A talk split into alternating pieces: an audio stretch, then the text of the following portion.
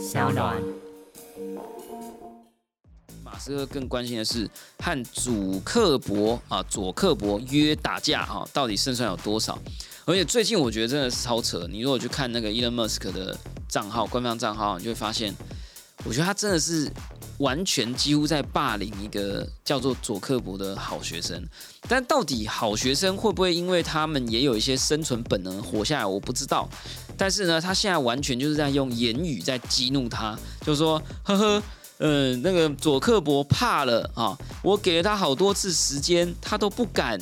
我说我要开车去他家跟他干架，他也不敢。我看他真的是怕了吧？哈，就这样用他的 X.com 呢，就是在那边言语的戏虐啊，玩弄着佐克伯。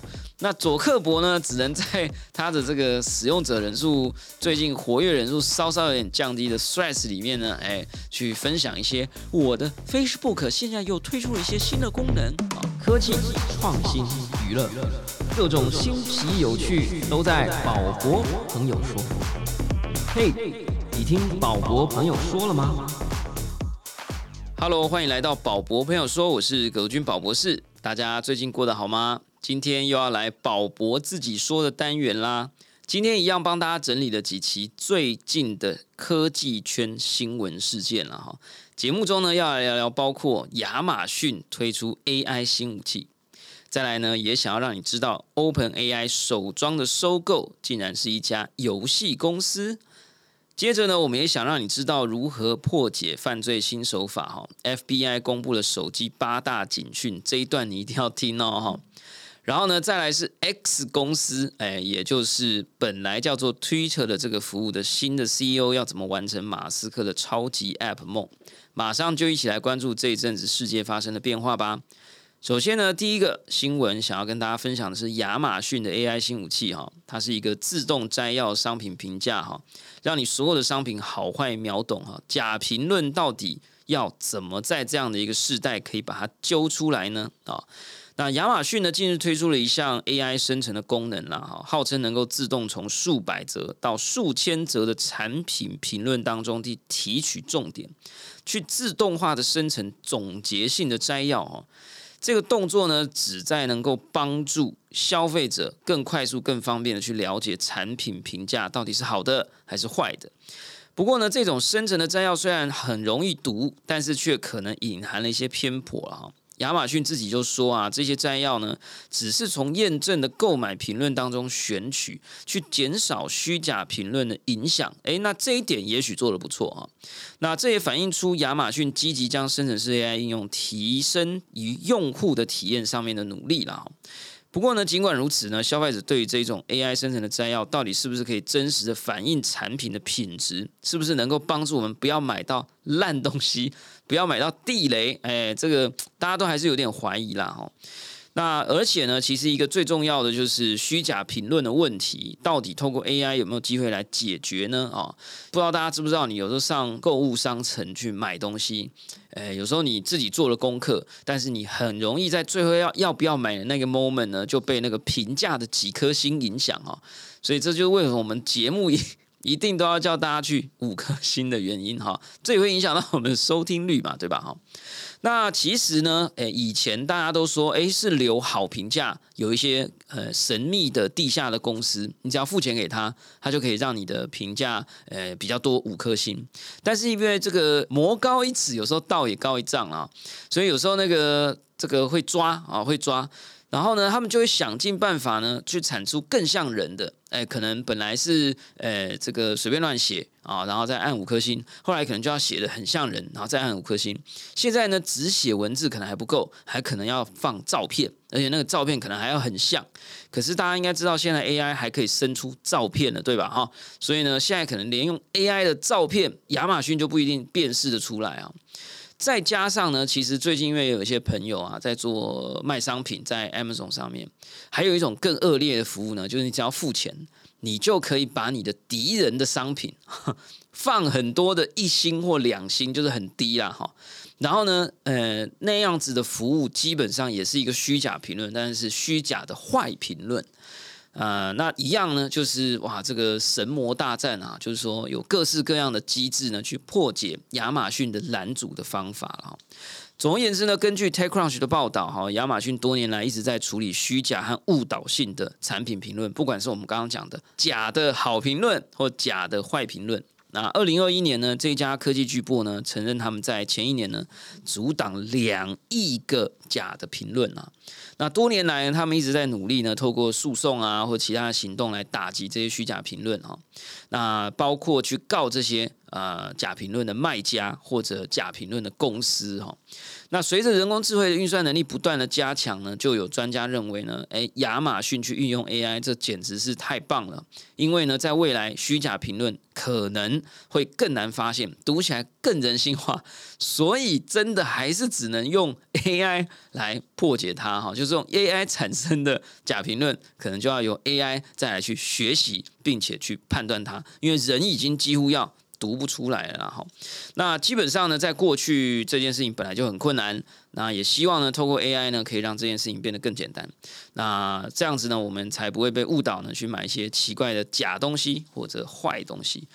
那同时呢，我也想在这则新闻之下呢，告诉大家，就是说，很多大家在看新闻的时候都说，哎，现在有很多这个 AI 巨擘啊，有这个微软呐，啊，有这个呃 Google 啊，哈，然后这个苹果呢，也在酝酿新武器啊，哈，那它的这个呃晶片上面的资源，machine learning 机器学习的能力也越来越强啊。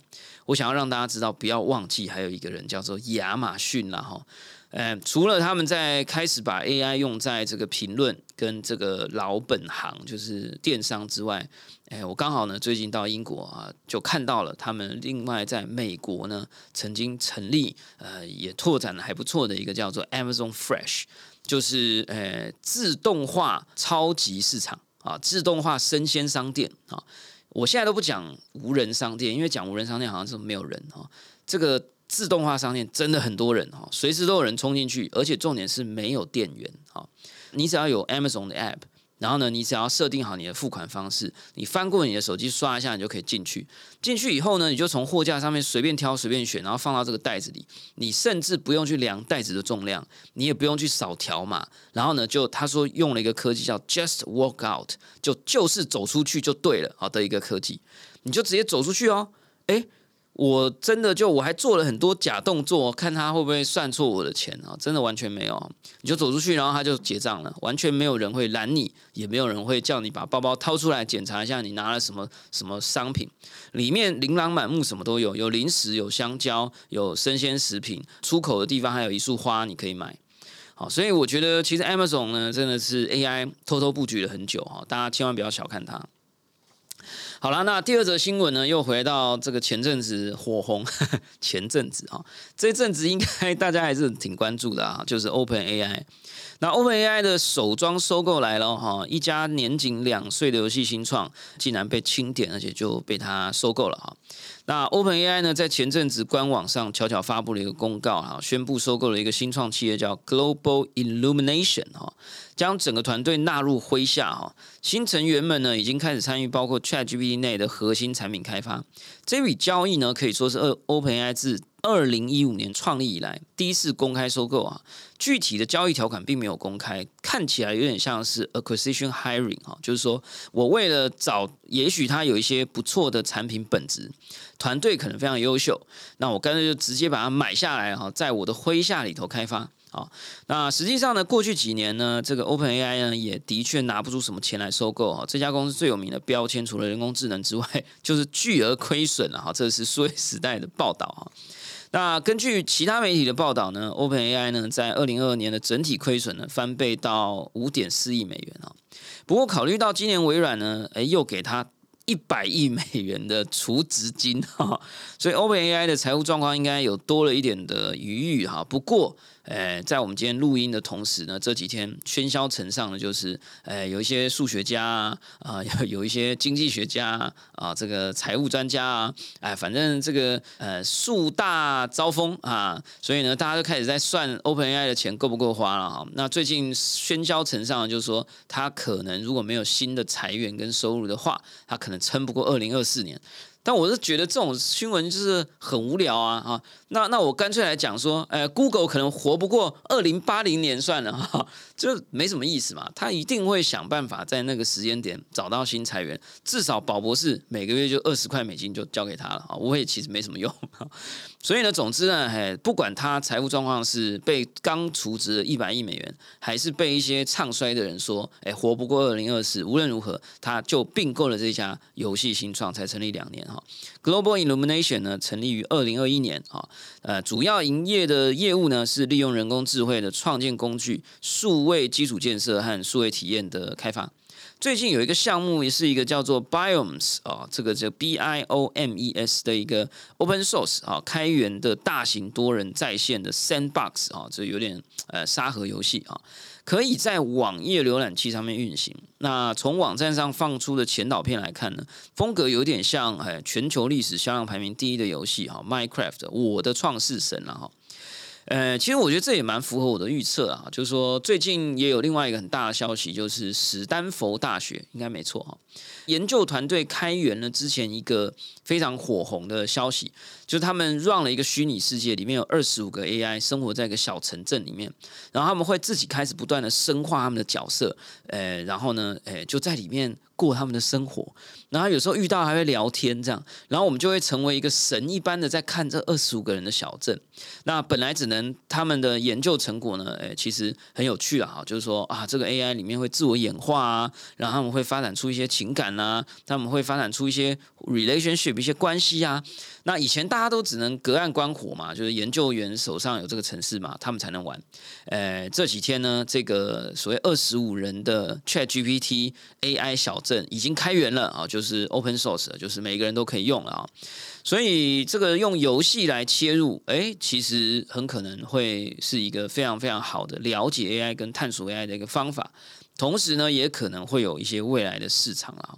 我现在也看到很多的公司呢，都开始把这样的一个平台架起来，不管是透过观察、研发，或者是探索，甚至未来有可能成为产品。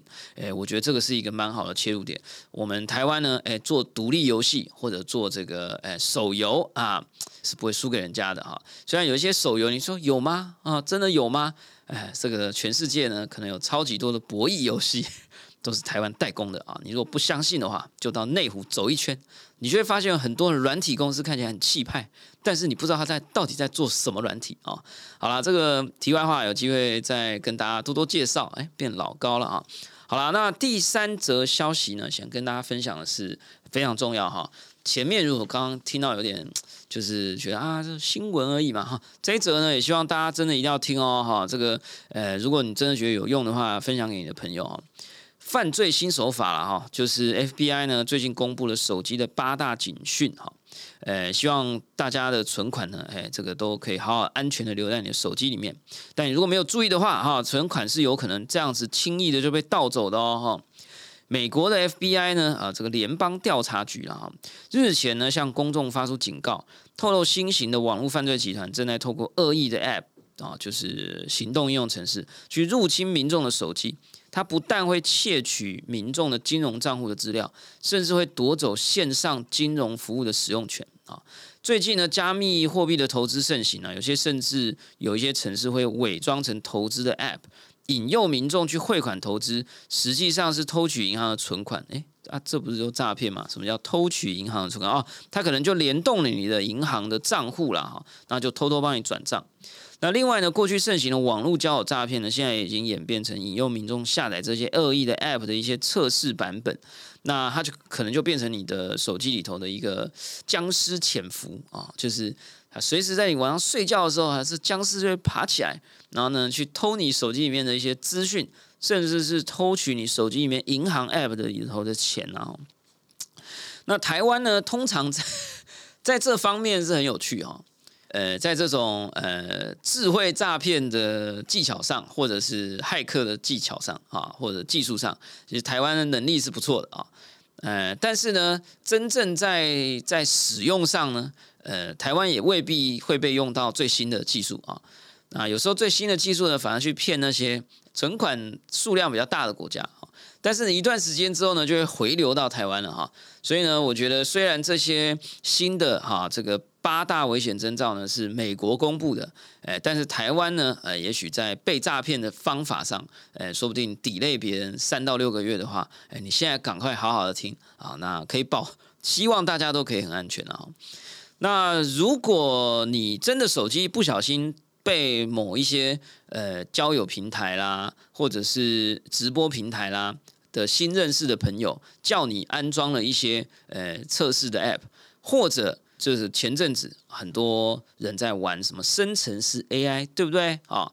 那就会有很多人说哇。这有一个新的服务，好厉害！按下去，它就可以帮你做报告。哇，这里有一个新的服务，好厉害！按下去就可以帮你报税啊！我不知道，就是做各式各样的事情。然后呢，其实非常多人在过去的那几个月内，电脑里面多装了好多奇形怪状的东西，或者手机里面装了好多奇形怪状的东西。呃，大家都要小心。那怎么样去判断自己的手机是不是被装了奇形怪状的东西呢？有八大。检查的啊，这个征兆啊，让你大家自己看一下，你有得几分哦哈。呃，第一个就是手机耗电速度加快啊，我觉得这个征兆有讲跟没讲一样啊哈。因为第一呢，手机本来就是会电池就是会变弱哦，然后第二是本来手机就会越用越久了哈，然后那个每次那些什么 IG 啊什么。什么抖音啊，什么软体一直更新，功能加强。呃，本来 Threads 不能看影片，哎，又能看影片。呃，然后 Twitter 不能直播，之后要直播。然后那个什么 IG 以前没有那个限动啊，有限动啊，对不对？手机耗电速度变快，我觉得可以多注意啦哈。但是我觉得检查度不足啊。第二个是手机处理效能变慢，这个跟刚刚也一样了哈。所以我猜你应该要是觉得手机。耗电速度加到极速的快，可能出门十分钟，哎，怎么电就只剩一半了啊？然后呢，手机处理效能变慢啊，就应该要是你本来能打的原神不能玩了啊，你本来能打的 low 不能打了啊，或者比如说，哎，最常发生的就是什么？你可能那个传讯息，你本来打字都很快，哎，结果奇怪，那个键盘怎么变慢了？就你手很快啊，但键盘很慢啊，这种就真的是手机变得很慢，这要小心哦。哈，这是第二点。第三点呢，未经用户同意，你就安装了陌生的 app 啊，这不是陌陌 app 哦，好是陌生的 app 哦。呃，总而言之就是，如果你发现你的手机里头有一些 app，你不记得你有装，但是它却装好了，那你就要小心了啊。只有几种可能，第一种可能呢，就是你梦游的时候装的；第二种可能呢。就是你放在口袋里头不小心按到了啊。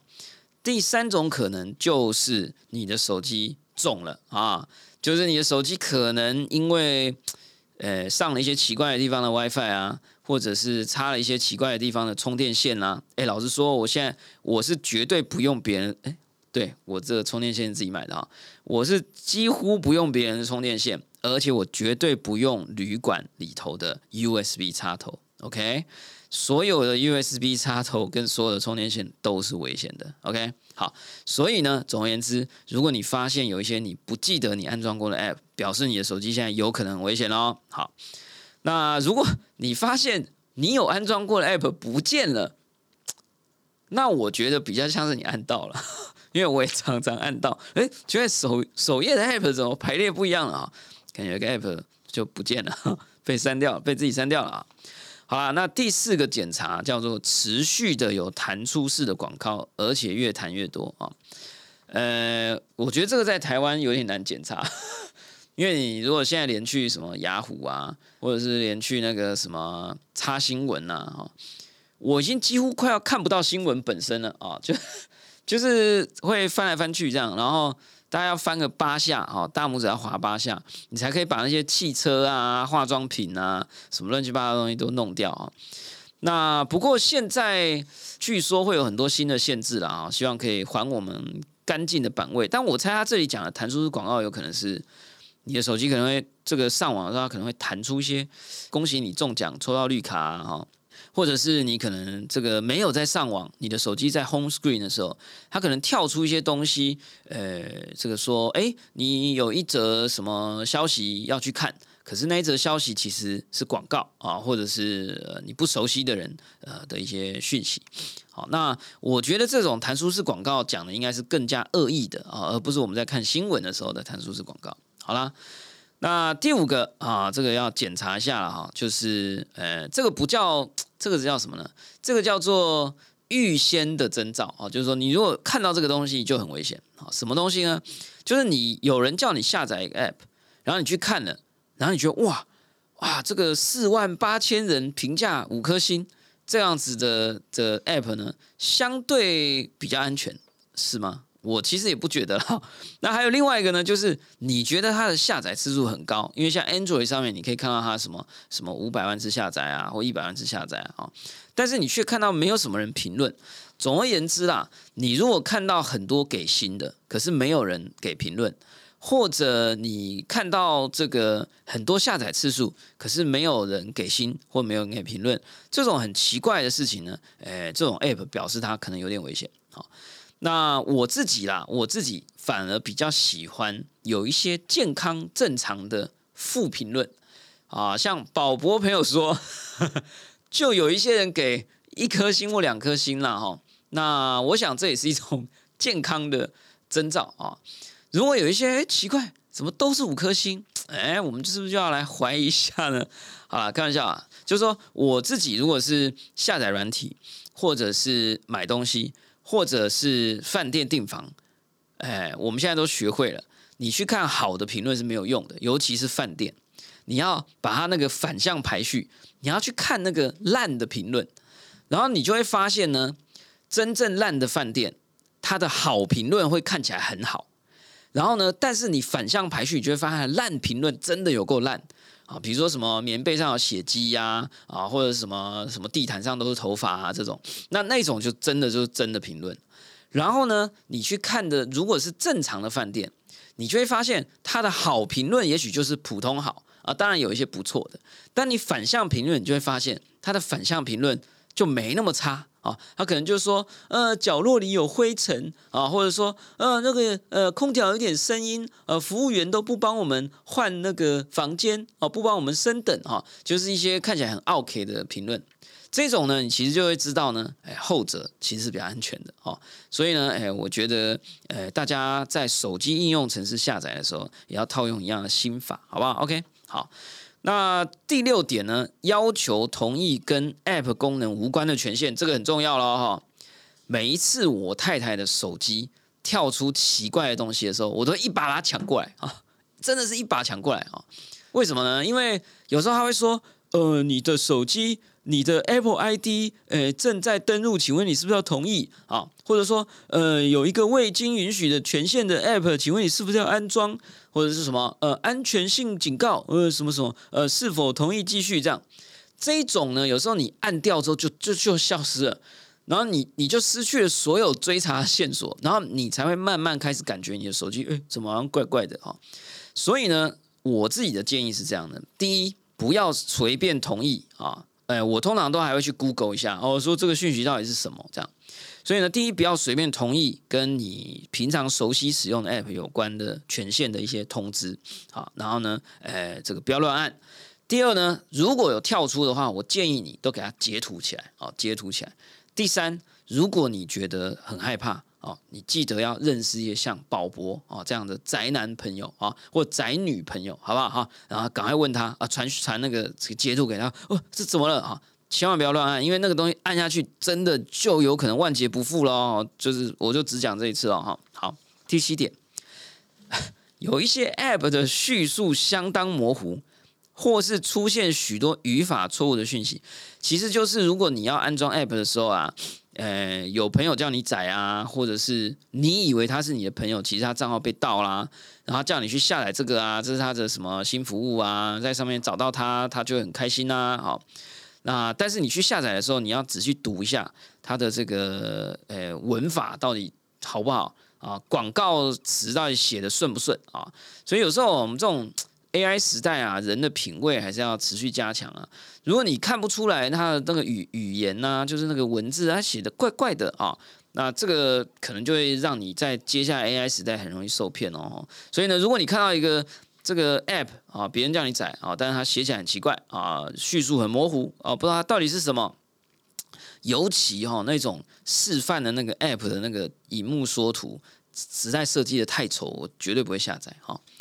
然后当然还有很多问题啊，这种 app 还有很多是那种就是骗订阅的啦、骗赞的啦，然后到时候无法取消的啦，哈，这真的这世界现在很危险哈。第八点哈，说看起来像是广告系统广告或提醒的弹出式视窗啊，这跟跟刚刚讲过了。总之呢，你的手机弹出任何你不习惯的事情。绝对就是要非常的小心，非常的谨慎啊！如果你是一个呃照顾你朋友的人，就要像我一样啊，就是你看到你身边的朋友，呃，iPhone 不小心跳出奇怪的东西，就要一把它抢过来啊，一把抢过来啊啊！但是他可能会很紧张，但是你有可能在保护他，好不好？你就说叫他来听这一集啊，就知道很危险啊！呃，如果不小心下去了，可能这个银行的 App 啦，或者是你的加密货币的这个 Binance 啦，哈等等的这个账号，可能就被入侵了。那有五项预防被恶意城市入侵的方法，还是 FBI 公告的啊？说，呃，第一点啊，说下载 App 前要多留意相关的叙述和评论，就跟我们刚刚讲的一样了哈，就是要小心判断啊，就是你不要乱按下载哈，然后不要乱相信评论啊，然后不要不看叙述呢就给他载了哈。第二个，不要随意付款给从未见面的网友，哎，这个应该很正常吧？但是因为现在付款容易了哈，确实有时候有些朋友就说：“哎，你那个前几天欠我的那个咖啡，那个没有还我啊。”但是或者是他有可能呢来跟你要一些啊资讯啊，要一些账号啊，要一些呃钱，哎啊，这个绝对是要非常小心的啦哈，因为他有可能呢，哎，就是呃这个会给你一些看起来像好东西的东西，比如说哎，你给我这个钱啊，我给你看一个呃很漂亮的照片啊。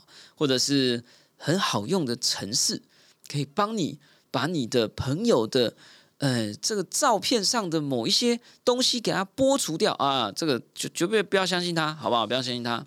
好，再来呢，第三点，不要在电子邮件里头透露自己的账户讯息哈。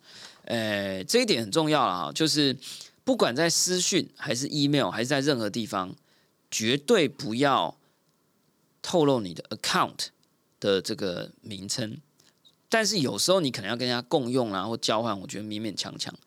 但是绝对不要透露你的密码啊，或者是什么 PIN 码。如果你真的不得已你要这样做的话，我有一个方法，我不知道这样是不是很蠢啊？哈，如果很蠢的话，告诉我。但我觉得应该还不错啊。就是呢，如果你真的要传的话，呃，你就是把那个 A、B、C 的。的那个英文啊，把它变成注音啊，就 A 就变成那个 A 这样哈，B 就是那个 B 这样哈，然后呢，数字呢就把它变成阿拉伯数字，就变成中文，而且是繁写哦，繁体的写法哦。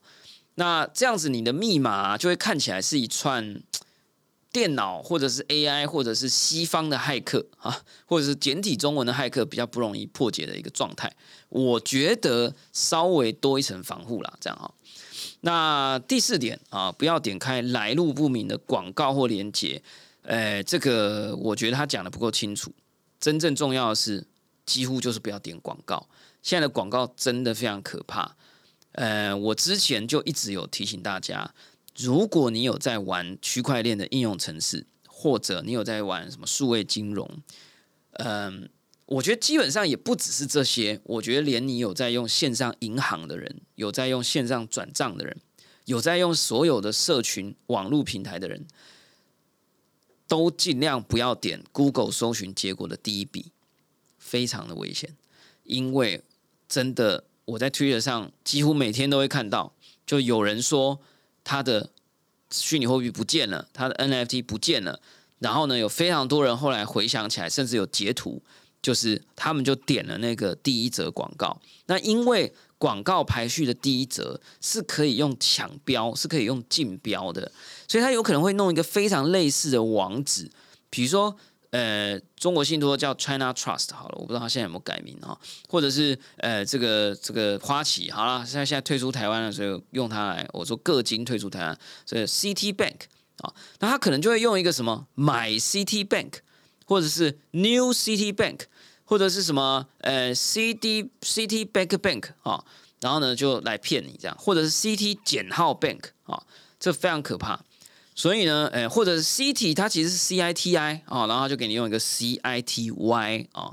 然后呢，你其实有时候没看，然后他那个什么简介说明啦，都写的一模一样啊，什么花叉银行，然后什么什么，完全一模一样。你有时不有，他就点了，点进去登录完你就灭了啊，你就灭了。所以这真的非常的危险哈，所以一定要记得网址，好不好？重要的网站记得网址，或者你用 Google 的搜寻的时候，你一定要再三检查。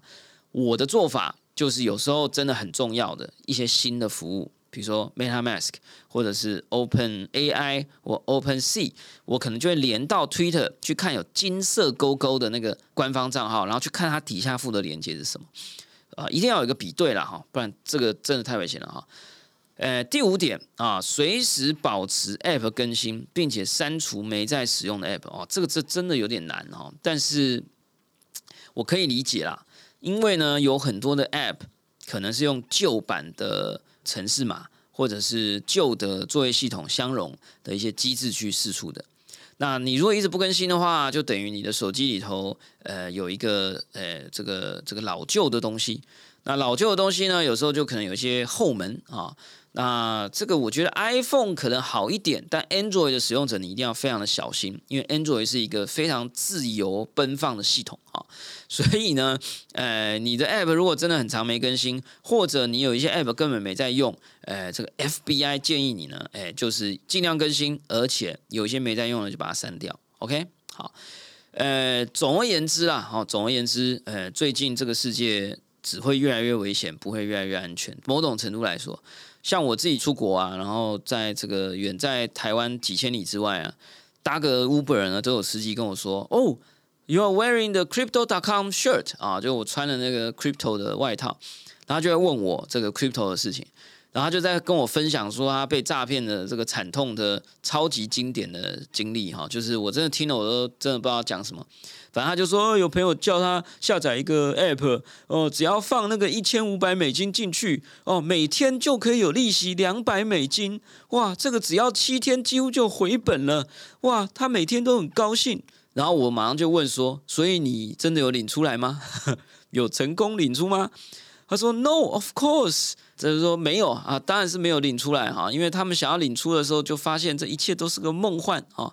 然后他说，他有非常多的朋友都是一样的状况。然后呢，他说最最酷的是，在一开始有几个朋友安装的时候是可以领出的。哈，这个也非常符合这种金融诈骗了哈，尤其是这种所谓的奇形怪状的 App，他们呢会骗你去 deposit 一些东西。然后呢，如果你真的是运气好，你是前面的一百万分之一个那个人，你有可能可以领出来。但是相信我，你绝对是大部分的那九十九万九千九百九十九个人啊！所以呢，哎，这种奇形怪状的这种，哎，叫你存钱啊，然后你会看到他的钱一直变多啊，然后就每天变得很高兴啊，哎，我觉得这个还是一定要小心呐，好，不是小心呐，是百分之九十九点九九九啊，一定就是诈骗。但大家听起来会觉得很愚蠢，但是呢。呃，觉得自己随时都有可能会被最愚蠢的诈骗给骗走任何东西的人，才是相对比较安全的。通常会被骗的，都是觉得，哈，这我早知道啦，拜托，哎，怎么可能那么笨啊？这种人就是诈骗集团最喜欢的人了哈，所以你一定要非常小心。OK，好啦，那讲完这些痛苦的这个现实世界的事哈，让我们来讲一下梦想吧，哈。哎，最近另外一个这个席卷全球的消息呢，就是一个一只鸟啊变成了一个叉叉啊，这个 cancel 文化啊 席卷 Twitter 啊，没有啦，其实就是 Twitter 改名叫做 X 啊。那据说这是一种解放了哈。那本来暂代 X 公司 CEO 的 Elon Musk 呢，也找了一个新的 CEO 来救援啊，看看他来怎么完成马斯克的超级 App 梦啊。华尔街的专家呢，最近就在分析特斯拉、SpaceX 的这些公司啊，哈，认为这些公司最大的变因不是市场，不是技术，而是创办人本身，就是伊隆马斯克 （Elon Musk） 啊。那这也可以理解啊，细谷钢铁人进来呢，躁郁症般的折腾啊，让人无法猜测他心里在想什么哈。更何况要去跟他合作哈。那 Twitter 啊，现在就叫做 X 啦，哈，显然是典型案例啊。接手 Twitter 超过半年以后呢，马斯克将团队成员从七千人的规模缩减到一千五百人哈。广告收入锐减，而马斯克更关心的是和主克伯啊左克伯约打架啊，到底胜算有多少？而且最近我觉得真的是超扯，你如果去看那个 Elon Musk 的账号官方账号，你就会发现，我觉得他真的是完全几乎在霸凌一个叫做左克伯的好学生。但到底好学生会不会因为他们也有一些生存本能活下来？我不知道。但是呢，他现在完全就是在用言语在激怒他，就说：“呵呵，呃，那个佐克伯怕了啊，我给了他好多次时间，他都不敢。我说我要开车去他家跟他干架，他也不敢。我看他真的是怕了吧？哈，就这样用他的 X.com 呢。”就是在那边言语的戏谑啊，玩弄着佐克伯。那佐克伯呢，只能在他的这个使用者人数最近活跃人数稍稍有点降低的 Threads 里面呢，哎，去分享一些我的 Facebook 现在又推出了一些新的功能啊，哎，所以我觉得这两个人的观察，这两个人的行为啊，我觉得是当代呃这个资讯科技时代下后 AI 时代前。我觉得是一个诶很值得学习，也很算很享受的事啊！哈，因为之后呢，也许我们新创公司的创办人就是 AI 了哈，所以看 AI 吵架就不那么有趣了哈，因为他没办法搞这个什么铁笼对决嘛，对吧？哈，那总而言之啊，就是在成为 Twitter CEO 的两个月之后呢，新任的 CEO 这个 Linda 啊。已经进入状况了哈，最近接受专访的时候呢，非常健谈啊，那也谈论了这个 Twitter 的更名呢，以及马斯克的超级 App 梦啊，其实呢，就是说在这个呃东方世界哈，有一些超大 App 啊，比如说维差啦啊，比如说像抖差啦哈。那比如说像赖差啦哈，那在这些 app 里面，你几乎都可以做非常多的什么付款啊、呃抖内啊、呃支付啊、转账啊、缴费啊、呃金融银行，甚至还可以买保险啊。那其实，在西方世界相对比较少这种所谓的超级 app，就是可以做好多事情的 app。那现在呢，确实看起来 Twitter 真的是有在往这个方向前进了哈。那 Musk 在他说正要开车去佐克伯家，要跟他在后院打一场的那一段讯息里面呢，就说啊呃要用即将启用的啊这个 Twitter 直播功能啊，要来这个这个开直接一路开车冒险啊去佐克伯家。那总而言之啦，就是说这个 Twitter 的 App 呢是非常非常。呃，非常激烈的在转型当中。那呃，据我们的好朋友呃，这个 Fox 也说呢，现在有一些红利啊。那在他我们在节目上面，他跟我们讲的时候，他可能粉丝人数才两三千吧。他借由非常多的创意或非创意发文呢，他现在已经冲到一万多了啊。而且某一些 Po 文呢、推文呢，也有超过几十万啊的这个浏览次数。然后呢？他就正式顺利的即将要启用 Twitter，也就是现在叫 X 的 App，大家最关心也最想知道一个功能叫做赚钱功能了哈。你说用去下载那些诈骗 App 去赚钱，还不如去经营你的 Twitter 或者 X 账号，好不好？哎，我在这边跟大家讲一下，如果你想要用这个赚钱的话。呃，它有一些基本条件，我觉得都很容易啦。什么什么一千还是三千个订阅啊？然后你可能要付每个月八块美金的这个注册订阅费，拿到蓝勾勾做一个真人的验证之外，有一个最难达到的，但我们的 Fast 哥达到了，我还没达到的，叫做三个月内你的推文累计的曝光次数要超过五百万次，好不好？你如果一旦突破的话，恭喜你就可以分到钱了。现在有超多 Twitter 大 V。都收到了超多的钱，就有一些那种几十万或者几百万的那种大 V，随便一秀就是几万美金啊，几万美金。好，那呃虽然也不能说太多啊，但是也是不无小补吧，哈。所以呢，如果大家对于这个呃把自己营造一个个人品牌，在中西方世界呢，哎取得一个影响力，并且还可以大赚其钱。Twitter 可能也就是现在的 X，可能是一个新的平台，而且呃，这个 CEO 已经说了啊，他的加入就是要帮助 Elon Musk 把 Twitter 打造成现在叫做 X，打造成一个无所不能的 App 了哈。所以呢，如果你在这个 App 上面持续的熟悉的话，说不定不管你是在美国可以通行无阻，说不定未来在亚洲 X 也可能会有很多的动作。说不定也可以帮助到我们除了拉塞之外的更多生活的层面了哈。那当然呢，我觉得这个 Twitter 这一次的改名呢，可以说是迅雷不及掩耳哈。呃，到底有没有一些负面的作用？比如说，呃，在刚开始改名的时候，他都只写 X 哦，那他根本就不想提说他以前叫做 Twitter。可是后来你如果注意的话，你就会发现他最近开始在后面挂号写 Formally 啊，这个 Twitter，就是说以前叫做 Twitter。我认为呢，在这个改名的过程，可能有经历一个非常巨大的流量下滑哈，因为这个 SEO 在搜寻 Twitter 的时候，哎，很可能很多年轻人就搞不清楚，哎，到底 X 是新的还是 X 是旧的？那以前的 Twitter 去了哪里？他们可能会认为 Twitter 的消息都消失了啊。或者呢，很可能在 SEO 在搜寻的时候会造成一些错乱哈，所以呢，我觉得现在它慢慢的把它收拢回来了，也算是感觉是在修复这件事情所造成的创伤了哈。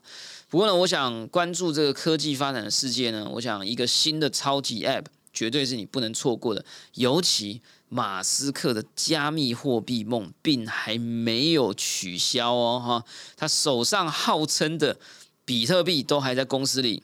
手上号称的这个狗狗币，可能也都还在他的口袋里哈。所以，怎么样结合 Web 三跟这个超级 App，加上它的各式各样神幻的新创公司或旧创公司，不管是 Space X 还是 Neuralink 还是 Tesla，我想我们就拭目以待啦。如果有最新的消息，我们一定都在节目里头跟大家分享喽。好啦，感谢大家收听今天的宝博朋友说，A.K.A. 宝博自己说啦，我是罗军宝博士。如果你喜欢我们的节目，欢迎点选订阅，下一集就会自动送上给你哦。不论你是在 Apple Podcast、Spotify 上、YouTube 或者其他平台听到我们的节目，欢迎给我们五星评价，喜欢留言或者按小铃铛追踪订阅，要留下好的评价哦，坏的评价就让 A.I. 跟一些坏人哦，还有这个哎酸民去留了哈。既然你都听到这了哈，就给我们个五星。评价吧，我们下次再见喽，拜拜。